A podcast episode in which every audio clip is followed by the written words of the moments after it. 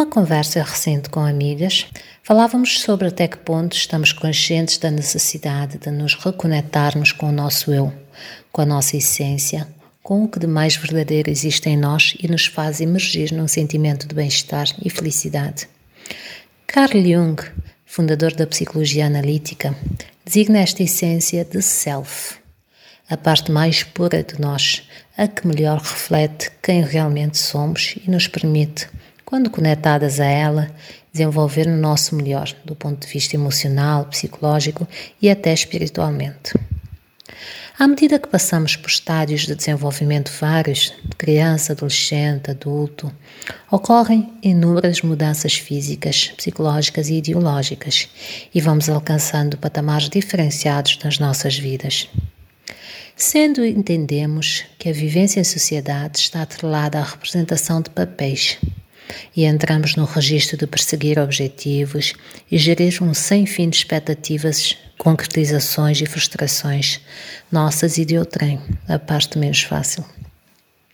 Tudo isso numa base contínua e num caminho de altos e baixos, mas com limites traçados. Uma espécie de trilho, de enredo de filme, que guia a nossa conduta num dualismo quase que permanente. No meio de tudo isso, é frequente nos perdermos de nós mesmos, entramos numa espécie de piloto automático que raramente desligamos e, entre a vergonha e o medo de viver e assumir o nosso eu, trabalhamos arduamente na construção de uma imagem que almejamos que seja o mais irreprovável possível. Conformamos-nos com a ideia de que o lugar onde chegamos é o único ou o melhor possível e que o caminho que percorremos é o mais adequado para nós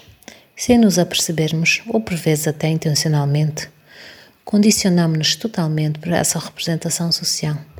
e mergulhamos em compromissos e responsabilidades diversos. Família, filhos, companheiro, companheira, trabalho, entre outros,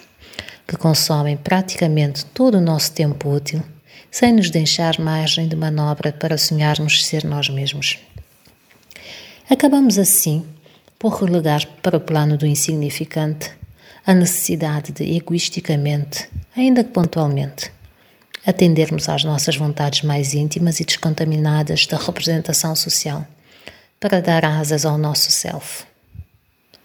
Dependendo do estágio de consciência e, do auto, e de autoconhecimento em que nos encontramos, religar ao nosso eu não significa necessariamente fazer grandes rupturas ou mudanças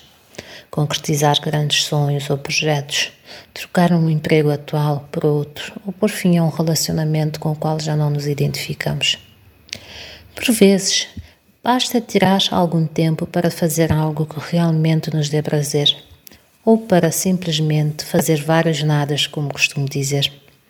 desprendidos da obrigação de cumprir os papéis ou de usar as máscaras que nos tornam socialmente aceites. Lembra-se da última vez em que se permitiu fazer algo por si mesmo? Algo que lhe tenha dado uma sensação de felicidade genuína e despreocupada com a avaliação de terceiros?